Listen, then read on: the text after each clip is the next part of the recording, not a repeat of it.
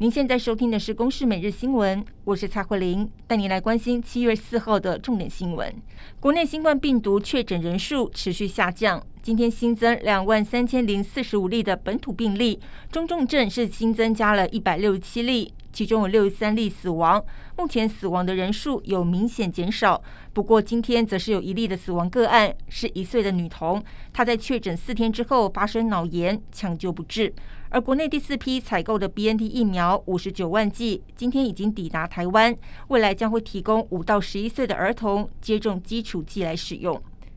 澳门政府宣称，三天之内两度从台湾芒果上验出新冠病毒，并且暂停输入一周。农委会主委陈吉仲表示，芒果不会确诊，只有人会确诊。除了对于澳门政府的做法表达遗憾。也会要求提出相关的科学证据，只是接下来会不会有其他农渔产品被中国禁止输入，也让部分以农业发展为重心的地方首长相当担心。而农委会则表示，已经知道相关产品依赖单一市场的风险，台湾水果外销中国市场的数量已经从三年前的八成八降到了现在的四成一。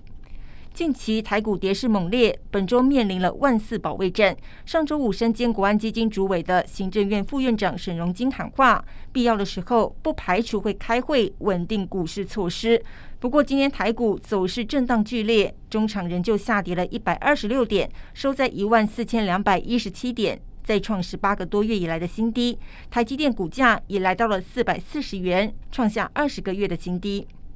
原定九月十八号要完工的宜兰南邦澳跨港大桥重建工程，传出编号第十四个桥面结块灌浆的时候，因为工作车千斤顶滑落，造成桥面板下陷，工程单位需要将桥面结块拆除重做，工期因此延长三个月，最快十二月十八号才能够完工。交通部之前承诺南邦澳断桥后三年内通车的支票，恐怕难以兑现。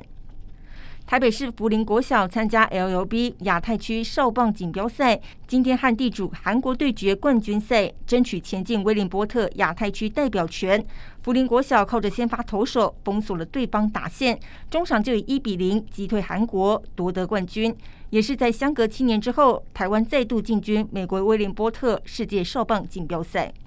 俄军猛攻乌东利西昌斯克，经过好几个星期的激烈战斗之后，乌克兰证实已经被迫撤军。俄罗斯攻下了卢甘斯克州最后一个据点。乌克兰总统泽伦斯基强调，撤军是为了要挽救乌军的性命，也誓言将会以战术和现代武器夺回失土。以上由公视新闻制作，谢谢您的收听。